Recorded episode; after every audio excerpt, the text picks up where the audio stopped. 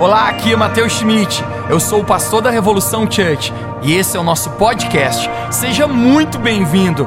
Eu espero que essa mensagem encoraje a sua vida e construa fé no seu coração. Aproveite a mensagem.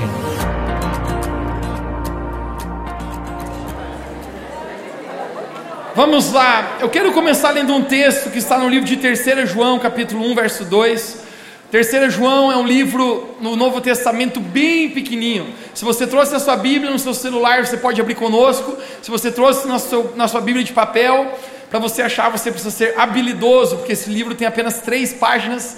Mas nós vamos conectar juntos em 3 João, capítulo 1, verso 2. Diz assim o texto: Amado, desejo que te vá bem em todas as coisas e que tenhas saúde, assim como vai bem a tua alma. Vamos repetir isso juntos para alguém perto de nós. Olhe para alguém perto de você e diga amado. Calma aí. Amado parece ser fingido, né? Amado. Mas agora tente fazer uma cara de, de amor e dizer: Amado, eu desejo que você vá bem em todas as coisas e que tenhas saúde, assim como vai bem a tua alma. O tema da minha mensagem nessa noite é curado completamente, completamente curado. Curado completamente, completamente curado. Você pode repetir bem rápido comigo: curado completamente, completamente curado. Enrolou a língua, tudo bem. Vamos orar, feche seus olhos. Pai, nós te agradecemos por essa noite tão especial. Obrigado, Jesus, porque nós podemos sentir a tua presença aqui. E não existe ninguém maior que você aqui, Jesus. Todos nós aqui somos apenas servos e te agradecemos, Deus, pela boa obra que o Senhor tem feito em nós. Eu oro que essa palavra hoje possa não ser apenas palavras humanas, não apenas um bom discurso, mas eu oro que a tua palavra, que é viva e eficaz, possa entrar no nosso coração e possa fazer algo verdadeiro nas nossas vidas. Nós te agradecemos, Jesus, por cada pessoa que está aqui. Amém e amém. Você pode dizer amém comigo? Amém. Vamos lá. Eu gosto de um de uma parafraseação, não sei se existe essa palavra, provavelmente não. Mas uma parafrase que João ele fala. Ele diz que se fosse escrever todos os milagres que Jesus ele fez quando ele estava aqui na terra, nem todos os livros do mundo caberia. Uau! Imagine quantos milagres Jesus fez. Obviamente, João estava falando a respeito da época que ele estava vivendo. Hoje nós temos muitos e muitos e milhares e milhares de livros, mas naquela época eu acredito que era mais escasso o negócio. E ele está falando: nem em todos os livros que existem no mundo, se fôssemos escrever os milagres que Jesus fez, não caberia. Eu acredito, gente, que Jesus ainda hoje opera milagres. Quem crê aqui diz amém. amém. E Jesus ele também nos deu autoridade e poder no seu nome de operar milagres. No livro de João, capítulo 14, 20, fala: Aqueles que creem em mim, Jesus falou, farão as mesmas obras que eu faço, e outras maiores farão. Sempre que eu leio esse texto, isso me desafia na minha vida. Porque quando eu olho as obras, os milagres que Jesus fez, e Jesus olhando para mim através da sua palavra dizendo: Mateus, você pode fazer a mesma coisa que eu fiz, e ainda pode ir mais longe do que eu fui. Isso me desafia. Mas Jesus, ele opera milagres ainda hoje. E Deus, gente, Ele deseja não apenas curar a nossa vida por fora, mas Deus, Ele deseja nos curar por dentro, ou seja, no nosso coração. A maior dificuldade nos dias de hoje, eu tenho descoberto que está dentro e não está fora. A propósito, quando a gente vai bem por dentro, a gente vai bem por fora. Essa semana eu estava em viagem, de repente um dos meninos estava ligando o meu celular, eu tava, o sinal não pegava tão bem, mas naquele momento conectou. E ele, quando eu atendi meu celular, ele falou: Mateus, por favor, eu vou passar a ligação, você pode falar com um rapaz aqui. E eu falei: sim, mas não estou entendendo. Ele falou: só converse com ele um momento. E quando eu conversar com aquele rapaz no celular, ele dizia: Pastor, hoje foi o dia que eu marquei para tirar a minha vida. Hoje foi o dia que eu marquei porque eu não quero mais viver. E hoje eu agendei que eu vou dar fim na minha vida. Quando ele falava isso para mim, gente, eu estava dirigindo e eu comecei a conversar com ele um pouquinho no telefone, repreender essas palavras de morte, pensamentos que o inimigo estava soprando sobre ele, declarar vida. eu consigo descobrir que esse rapaz provavelmente tem alguma coisa por dentro que não está bem. Nesse texto que nós lemos de João, ele está falando para um discípulo dele, ele, ele é bonito o termo carinhoso que ele usa, porque ele diz: Amado, eu desejo que você vá bem em todas as coisas. Agora conecte com isso, ele diga que você tenha saúde no seu por dentro, assim como você tem saúde por fora. Em outras palavras, está dizendo que no teu coração você esteja indo muito bem, como você está indo no seu físico fora. Hoje eu descubro que as pessoas vivem em tempos de cuidar muito do seu corpo. E a propósito, isso é maravilhoso. A Bíblia fala que a gente deve cuidar do templo do Espírito Santo. Mas eu tenho descoberto uma realidade que muitos cuidam muito do seu corpo e da sua aparência, mas não cuidam do seu coração, da sua alma.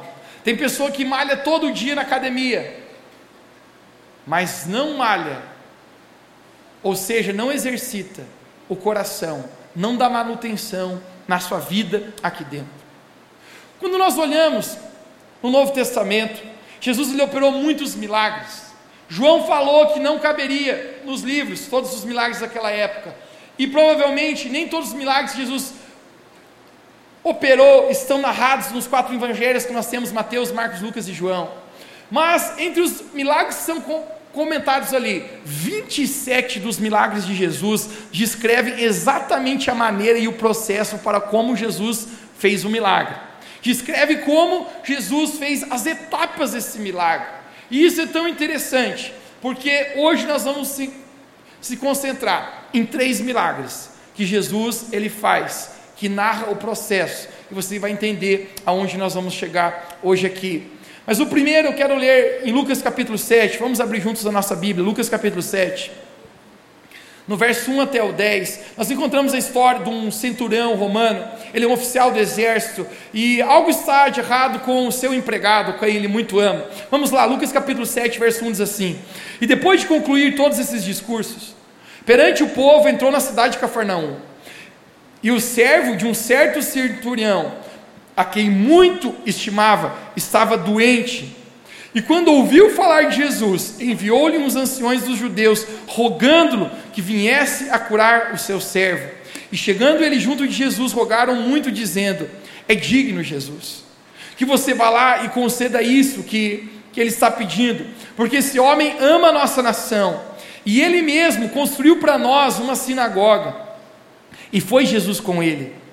Mas quando já estavam perto da casa, enviou-lhe o cinturão uns amigos, dizendo: Senhor, não te incomodes, porque não sou digno que entres debaixo do meu telhado.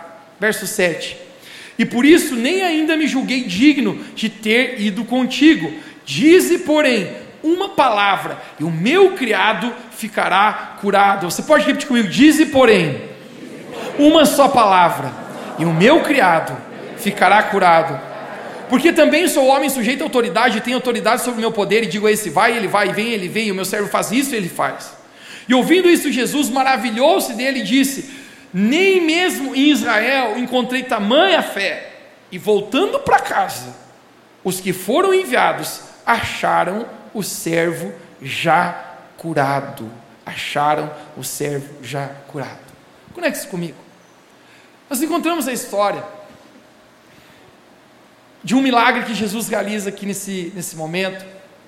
Existia um centurião, ele não era judeu, ele era um cidadão romano, provavelmente ele tinha um alto escalão no exército romano, porque esse homem está falando que ele tinha muitos homens sujeitos debaixo de si. E esse homem, ele tem um problema. E o problema dele é que ele tem um servo, um empregado. O top 1 empregado desse homem está muito doente. Está padecendo de uma doença qual a Bíblia não nos narra, mas eu consigo imaginar que talvez ele esteja a caminho até da morte. E esse homem, ele fica sabendo que Jesus está passando. Esse cinturão, ele é um homem bom, porque a Bíblia não poupa elogios sobre ele, e ele envia então representantes dos judeus, porque Jesus é um judeu. E quando eles chegam lá, aqueles judeus rogam. A palavra que a Bíblia fala é rogam. Rogar é mais do que pedir. Rogar é como quase implorar. Esses homens dizem: Jesus, por favor, atende o pedido desse centurião, porque esse homem é muito bom, esse homem é muito querido, esse homem construiu uma sinagoga, ou seja, uma igreja, um templo para nós. Esse homem é um homem muito generoso. É digno, Jesus, que você vá curar o empregado desse homem. Parece que Jesus se impressiona com essas palavras e diz: Uau, um romano praticando tais coisas para os judeus? Jesus vai em direção à casa desse homem, mas quando Jesus está indo, Jesus está virando ali, no calçadão, chega mais amigos daquele centurião, e eles falam: Jesus, o centurião nos enviou e ele falou algo que não precisa você ir lá na casa dele, porque ele não é digno de te receber debaixo do seu telhado. Uau! Esse é um homem que está reconhecendo a autoridade de Jesus. Esse é um homem que está se humilhando perante a presença de Jesus. Isso está no verso 7. Mas a coisa que me cativa é que no verso 8 nós encontramos aquele centurião dando um recado para Jesus. Ele fala: Eu também sou um homem de autoridade. Eu tenho muitos empregados ao meu dispor. Eu tenho muitos soldados que eu digo: Esse vai e ele vai. Eu digo para aquele ali: Vem e ele vem. Eu digo para aquele: Faz isso e ele faz isso. No verso 7 ele diz: Diz, porém, uma só palavra. Você não precisa ir lá, Jesus. Apenas diga uma só palavra. E o meu servo, o meu empregado, será curado. Você pode repetir mais uma vez comigo? Diga uma só palavra.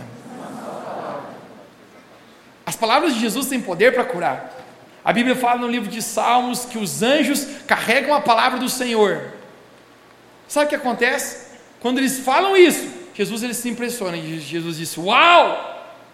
Nem mesmo em Israel eu encontrei tamanha fé da maneira que esse homem tem. Quando aqueles homens chegam em casa, eles se encontram com uma coisa: aquele homem já estava curado. Agora eu quero que se conecte comigo.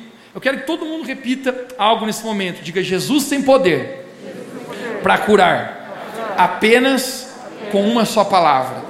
Eu quero que você pegue isso e coloque no seu bolso agora. Depois nós vamos usar essa mensagem, esse momento de uma só palavra na nossa mensagem. 3 João capítulo 1, verso 2, nós acabamos de ler. João falando: Eu desejo que você vá bem por fora, assim como você vai bem por dentro. Salomão, em capítulo 3, verso 23, fala: Entre tudo que se deve guardar nessa vida, guarda o teu coração. Nosso coração são os nossos sentimentos, são nossas emoções. Salomão ele vai mais longe, ele fala assim: toda a sua vida, tudo que está acontecendo hoje é resultado de uma nascente. Tudo que está acontecendo, suas decisões, a sua maneira de caminhar, é resultado de uma nascente, que se chama o teu coração. Ele diz: entre tudo que você deveria guardar, guarda o teu coração, porque dele procede as fontes para a vida. O coração, ele precisa ser guardado. E a alma é o fundamento para a nossa prosperidade. Se você não está bem por dentro, você não pode estar em qualquer lugar por fora, você não está bem, sim ou não? Alguma vez você já estava num lugar e você se sentia mal por dentro? Algo que eu descobri, que a alegria e a felicidade, gente, não está fora, está dentro. Eu descobri muitas pessoas vivendo numa alta condição financeira, mas muito tristes por dentro. Eu conheci pessoas muito pobres, mas desfrutando de muita alegria, porque a alegria está dentro.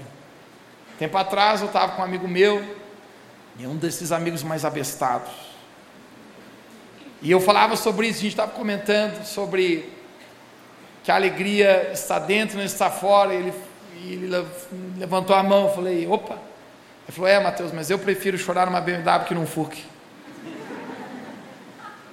Eu falei: Talvez, não vou discordar disso, mas eu prefiro ser feliz dentro de um FUC do que chorar dentro de uma BMW.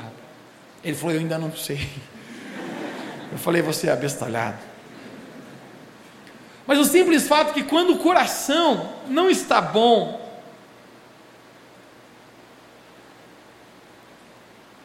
quando a gente observa que muitas pessoas, por dentro, elas estão com o coração quebrado, elas não estão bem por dentro. Deixa eu perguntar para você: você já se sentiu não bem por dentro? Quando você está vivendo e eu encontrei uma mulher aqui nos corredores da nossa igreja um mês atrás. Ela falou: Pastor, eu comecei a ver a igreja domingo passado e eu gostei tanto. E eu, eu queria apenas pedir que o Senhor orasse por mim, porque eu não estou bem por dentro. Ela começou a chorar. Eu abracei ela e falei que Jesus tinha um plano, um propósito no coração dela, o quanto ela era amada. Mas o simples fato é que muitas vezes nós somos bons em aparentarmos uma aparência, um estereótipo por fora, mas o nosso coração, a nossa alma não está bem por dentro. João está dizendo: Eu desejo, meu amado, que você vá bem na sua alma, assim como vai bem a tua saúde. Porque, em outras palavras, ele está dizendo: tem pessoas que podem ter muita saúde por fora, mas não estão bem por dentro. Mas agora eu quero levar você a se conectar com o segundo milagre, o qual nós vamos compartilhar juntos. Falei para você que nós vamos falar de três milagres hoje. O segundo milagre está no livro de Lucas, capítulo 5, verso 12. Esse milagre é interessante, ele também fala o processo de como Jesus faz. Vamos lá, Lucas capítulo 5, verso 12 diz assim: E aconteceu que quando estava numa daquelas cidades, eis que veio um homem cheio de lepra. Alguém diga comigo lepra, um, dois, três? Vendo a Jesus, prostrou-se o seu rosto e rogou-lhe, olha essa palavra novamente, rogou-lhe dizendo: Senhor, se tu queres, podes me fazer limpo. E Jesus, estendendo a mão, tocou-lhe, dizendo: Eu quero, seja limpo.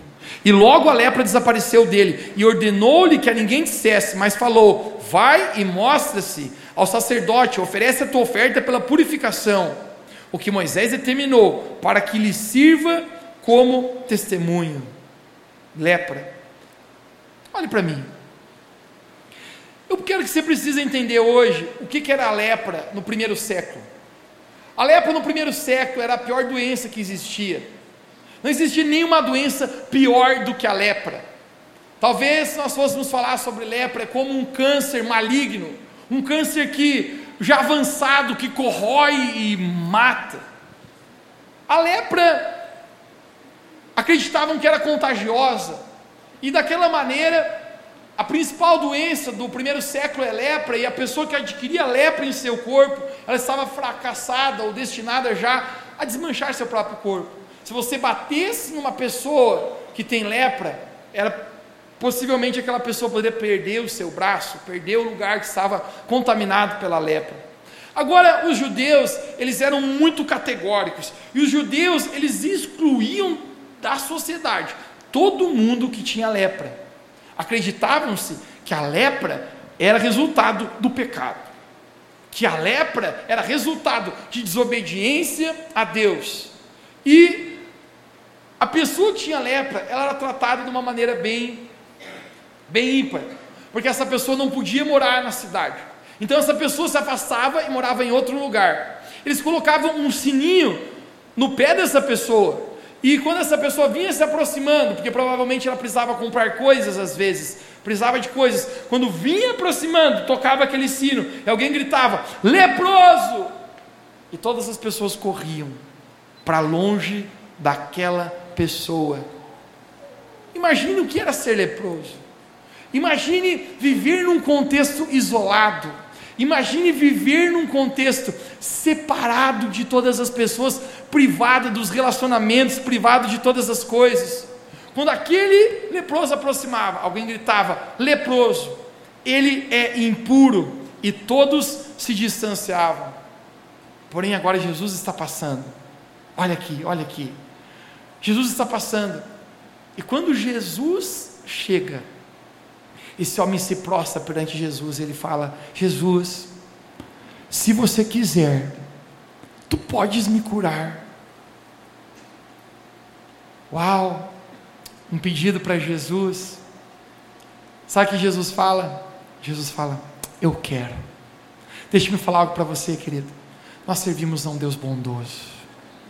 Hoje nós cantamos aqui que Jesus é bom. Jesus ele olha para aquele homem leproso e Jesus fala: Eu quero te curar. E a Bíblia fala que Jesus estende a mão e o toca.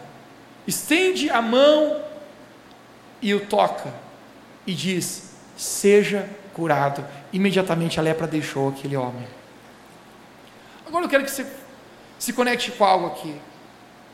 Existia uma lei que os judeus não poderiam tocar em outro leproso. É quase contagioso. Ninguém é bobo o suficiente de pegar uma doença que não tem cura, uma doença que vai se espalhar e não apenas influencia em você provavelmente morrer, mas se você se manter vivo, isso muda radicalmente a sua vida. Mas nesse momento, Jesus ele toca aquele homem. O primeiro milagre que nós falamos eu falei para você que Jesus tem poder para curar apenas com uma palavra. Tire do seu bolso. Lembra que eu falei? Tire do seu bolso. Jesus tem poder para curar apenas com uma palavra. Foi assim que ele curou o servo daquele centurião. A pergunta que eu falei para você: por que, que Jesus então toca aquele homem que, por sinal, ele não deveria tocar, se ele tinha poder para curar apenas com uma palavra? Mateus, será que Jesus não sabe que ele tem lepra? é óbvio que Jesus sabe. Mas eu quero falar para você algo aqui. Quando Jesus toca aquele homem, Jesus não estava apenas curando a sua lepra, tocando o seu físico. Nesse momento, Jesus estava tocando o seu coração. Jesus não estava apenas curando a lepra do seu corpo, mas Jesus estava curando a lepra do seu coração. Imagina o que é ficar isolado o tempo inteiro. Jesus está dizendo: Eu estou olhando o seu coração e eu quero curar você por dentro. Sabe, muitas vezes na nossa vida, gente, o lugar onde a gente precisa ser curado é por dentro. Se a gente pudesse olhar para o nosso próprio coração, se a gente pudesse contemplar, a gente veria que muitas vezes o nosso coração está tão doente, você consegue imaginar a rejeição que esse homem carregava a vida inteira? Quando ele se aproximava, tocava o sino e diziam: leproso, impuro, e todo mundo corria. Eu nunca me esqueço quando a gente estava no prezinho, Revoquites. Eu me lembro que tinha um rapazinho que eu acho que os pais dele não davam banho nele. Mas teve um dia que ele bateu o recorde. Mateus, o que que era? Chubasa, chulé bafiase. E, gente, o cheiro estava tão louco que a galera falou assim: oh, não vamos sentar na mesa do cara hoje não. E aí todo mundo mudou para outra mesa, ele ficou sozinho. E ele começou a chorar. E a professora disse: O que, que foi? Ele falou: Ninguém quer sentar perto de mim. E daí um pezinho, criança sincera, né? Também, professor. Ele está cheirando chulé. Está num contexto isolado, num contexto de rejeição. Você consegue imaginar o quanto o coração desse homem está, está partido? Muitos de nós precisamos ser curados em nossa vida. Talvez seu, na sua vida você teve uma, uma família tão disfuncional que machucou a sua alma. Passou por experiências tão disfuncionais que machucaram o seu coração. Relacionamentos quebrados e até mesmo humilhação. Você consegue imaginar a humilhação que esse homem passou por todas as vezes? Agora Jesus está dizendo: Eu estou tocando você porque eu não quero apenas curar a sua lepra. Eu estou tocando você, leproso, porque eu estou curando o seu coração. Sabe o que eu quero declarar para você aqui nessa noite? Jesus ele quer curar corações aqui nesse lugar. Jesus ele quer curar você por dentro aqui.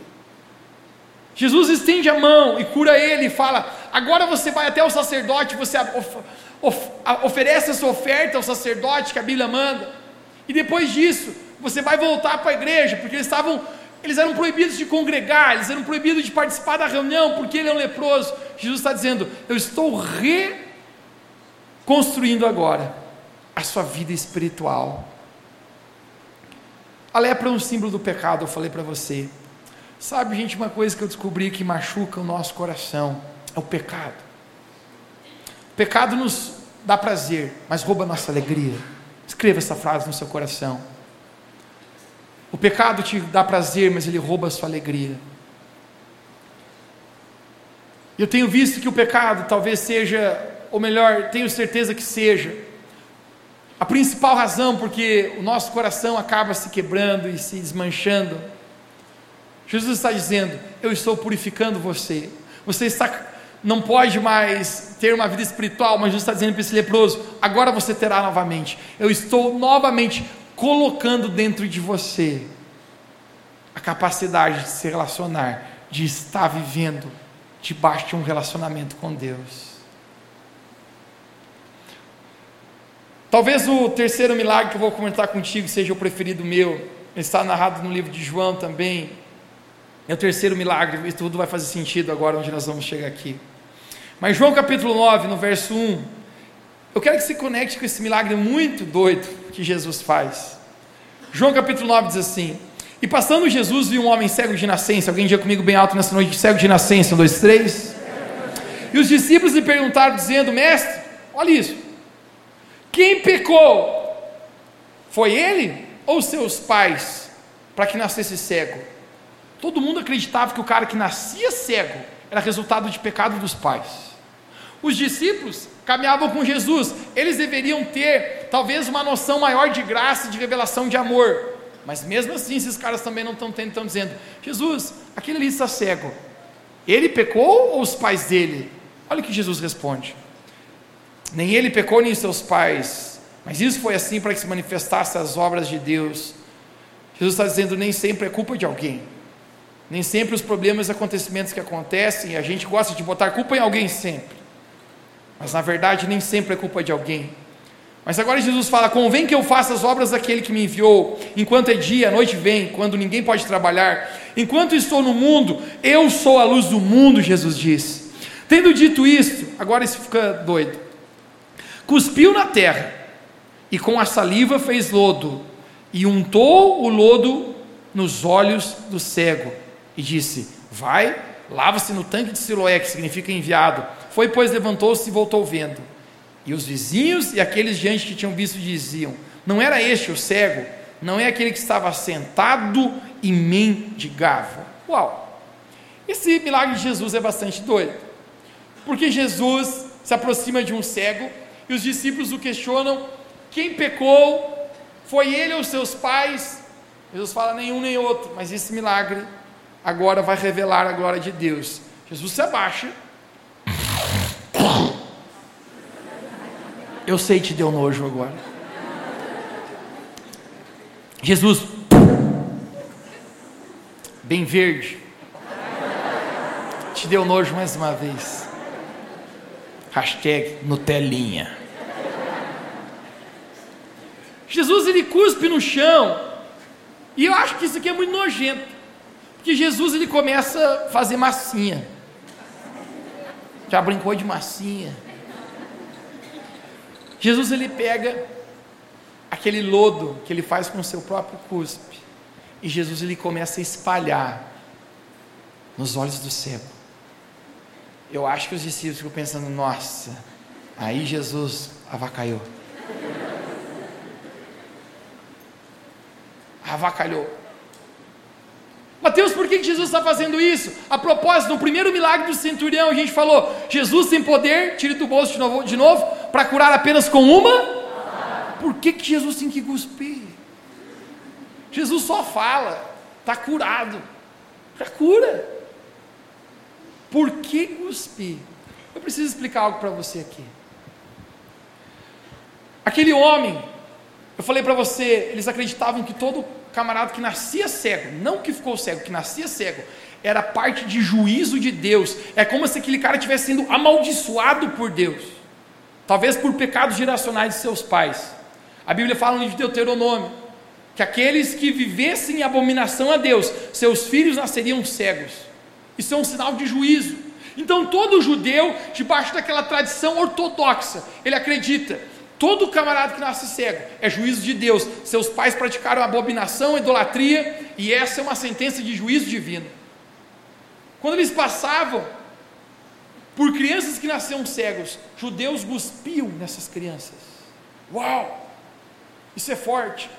Eles olhavam e diziam: O que vocês fizeram? Praticaram bruxaria? Praticaram abominações ao Senhor? E eles cuspiam sobre aquela criança, como um sinal de desprezo, como um sinal de repúdio. Eu quero imaginar quantas vezes, talvez aquele cego, foi cuspido em seu rosto durante a sua vida. O guspe é uma coisa muito doida, porque eu acredito que não existe nada mais humilhante do que cuspir na cara de outra pessoa, sim ou não?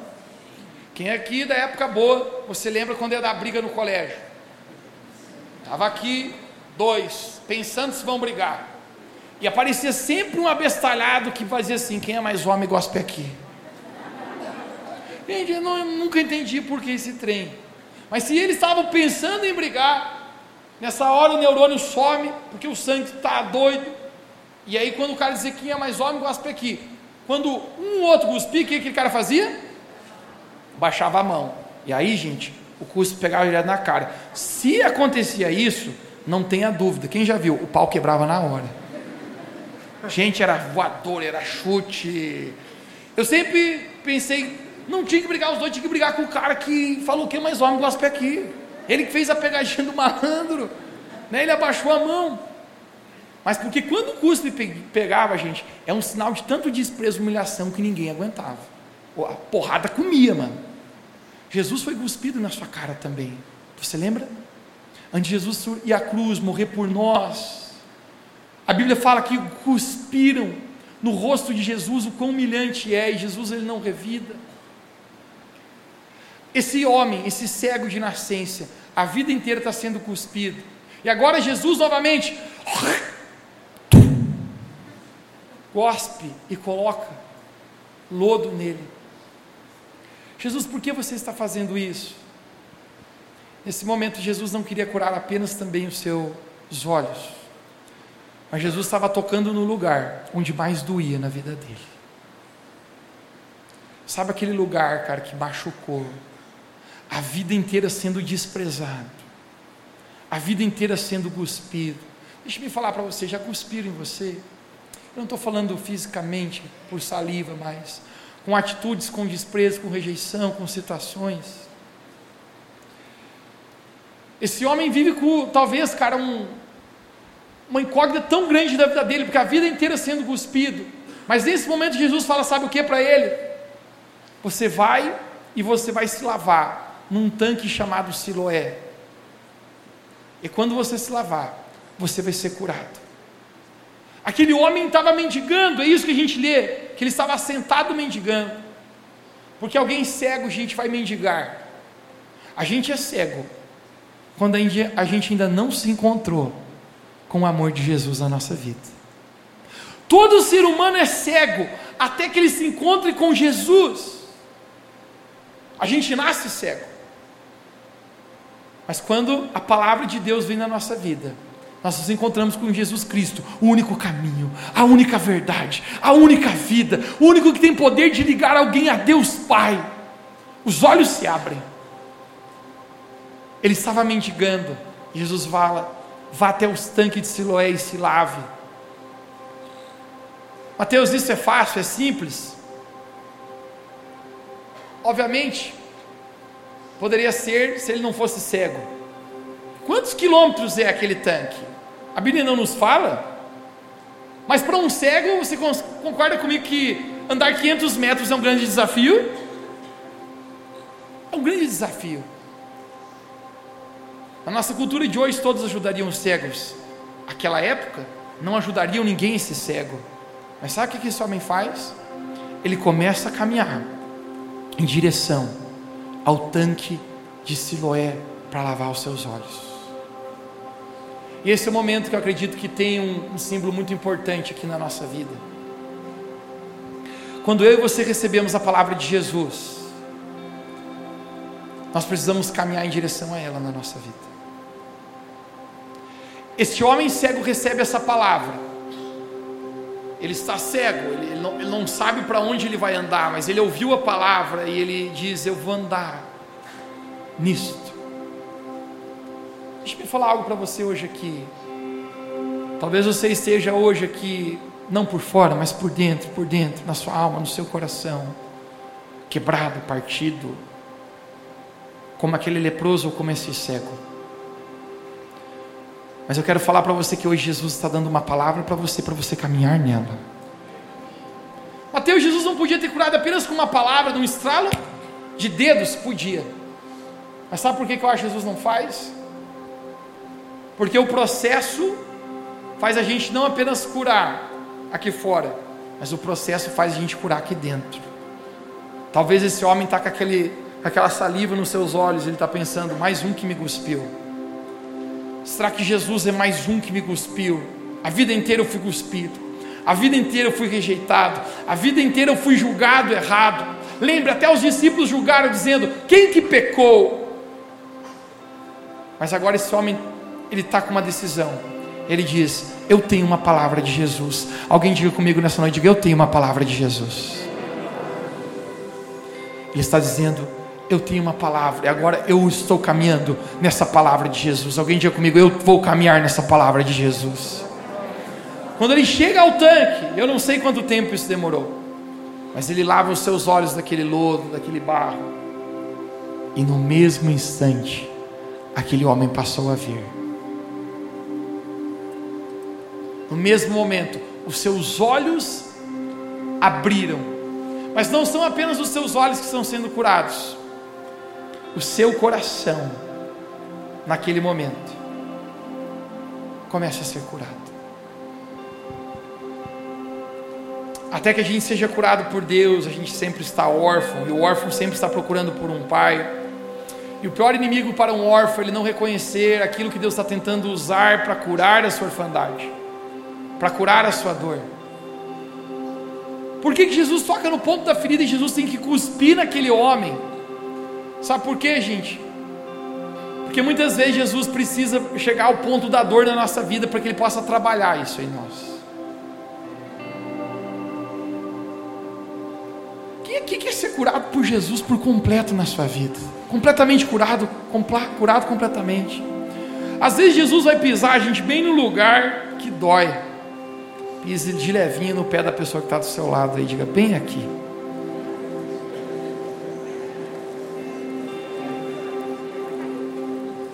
Às vezes Jesus vai mexer bem no lugar, gente, onde cuspiram, bem no ponto da dor. Mas sabe por quê? Porque Jesus ele quer curar você completamente. Sabe, irmãos, eu creio. Jesus ele falou: "Eu sou a luz do mundo".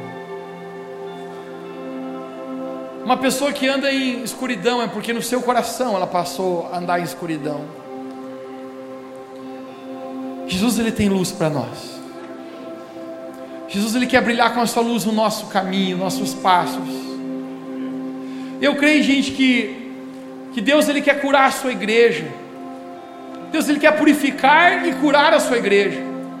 Eu acho que esses dois milagres são tão poderosos, porque se a lepra simboliza o pecado, um Jesus, ele limpa da lepra. E Jesus diz: Você está limpo, você está santo. Eu quero declarar para você hoje aqui: se você for tocado por Jesus, não importa onde você já esteve, não importa o que você já fez, a culpa, a condenação que você carrega, em Cristo Jesus, todas as coisas podem se fazer novas na sua vida. Ele toca aquele, aquele homem que está cego, que está doente, mas muito mais doente por fora e doente por dentro. E Jesus cura aquele homem. Eu quero dizer para você: se você for tocado por Jesus, se você caminhar na palavra de Jesus, não importa o que você sofreu no seu passado, o destino e o futuro que Deus tem para você é muito maior do que o seu passado. Jesus está curando. Como a gente precisa ser curado por Deus, cara. Jesus toca aquele homem, aquilo que quebrava a sua alma, agora Jesus usa para curar a sua vida. Porque isso se torna nosso testemunho, você sabe? Jesus ele falou: aqueles que crerem em mim farão as mesmas obras que eu faço, outras obras maiores farão. Mateus, o que, que você crê sobre isso? Sabe o que eu creio? Essa grande obra que nós podemos fazer é carregar o nosso testemunho, é aquilo que Deus fez em nós, irmãos, é aquilo que Deus nos curou, aquilo que Deus nos libertou. Eu quero falar para você: Jesus te chamou para viver uma vida livre, uma vida livre do pecado, uma, livre, uma vida livre da dor, uma vida livre da rejeição. É difícil viver com uma pessoa machucada. É difícil ser machucado. Porque na intimidade sempre transparece as feridas. Eu quero falar para você, filho e filha de Deus. Jesus tem cura para a tua vida hoje. Amado, desejo que você vá bem em todas as coisas e que você tenha saúde na sua alma, assim como você está indo bem no seu corpo físico. Eu quero declarar sobre nós, igreja, hoje, que você seja no seu coração curado por Jesus, que na sua alma você possa estar indo bem, curado completamente, completamente curado quando a gente vai bem por dentro, gente, a gente vai bem por fora. Eu creio que os pensamentos de Deus são bons para a nossa vida. Se hoje você sente Jesus dizendo, falando com você onde você está, eu sei enquanto eu estava falando, talvez Deus mesmo mostrou para você coisas que você não precisa cura no teu coração. Nunca para, você sabe? Eu já fui muito curado por Jesus. Mas toda vez que eu entro na presença de Jesus, eu descubro que tem mais uma coisinha para ser curado, mais uma coisinha para ser reconstruído. Nessa manhã, nessa noite, de manhã já foi. Nessa noite, e mais do que essa noite, nessa semana, eu quero declarar para você uma temporada de cura de Deus sobre a sua vida. Quero declarar sobre você hoje você está saindo hoje aqui com uma palavra de Jesus. Você está saindo com lodo nos seus olhos. Espiritualmente falando, você tem uma palavra para você caminhar e carregar. Porque quando você se lavar no tanque de Siloé, quando você se, largar, se lavar nas águas do Senhor, você será curado em nome de Jesus, da sua dor no seu coração. Se existem pessoas aqui com, com dores físicas, com enfermidades, eu quero profetizar agora em nome de Jesus, receba a cura onde você está também. Jesus é poderoso para curar, completamente curado, curado completamente. Se você crê nisso, você pode dizer amém onde você está. Fique de pé comigo, vamos orar. Quando você ficar de pé, eu quero pedir que você feche seus olhos e coloque a mão no seu coração. Coloque a mão no seu coração. Feche seus olhos. Eu quero orar agora a Deus Pai, a Jesus Jesus, eu quero te agradecer porque a tua presença está aqui nessa noite. Pai, e como tu nos ama. Às vezes a gente carrega tantas coisas, Deus, dentro do nosso coração que a gente não queria carregar, mas estão ali. Nos quebram, nos parte, nos não nos deixa avançar. Mas hoje Jesus da mesma maneira que o Senhor tocou aquele leproso, da mesma maneira que o Senhor tocou os olhos daquele homem, eu creio que o Senhor está aqui para nos tocar também, Jesus. Pai, eu oro que o Senhor possa tocar o coração de cada pessoa agora que está aqui nesse auditório. Ninguém sabia o passado daquele homem cego. Os discípulos não sabiam, mas Jesus tu sabia. Da mesma maneira que o Senhor sabe tudo sobre nós aqui também, Pai. A vida, os detalhes de ninguém está desapercebido aos teus olhos. Pai, então hoje eu oro que o Senhor nos toque da mesma maneira que tocaste aquele cego.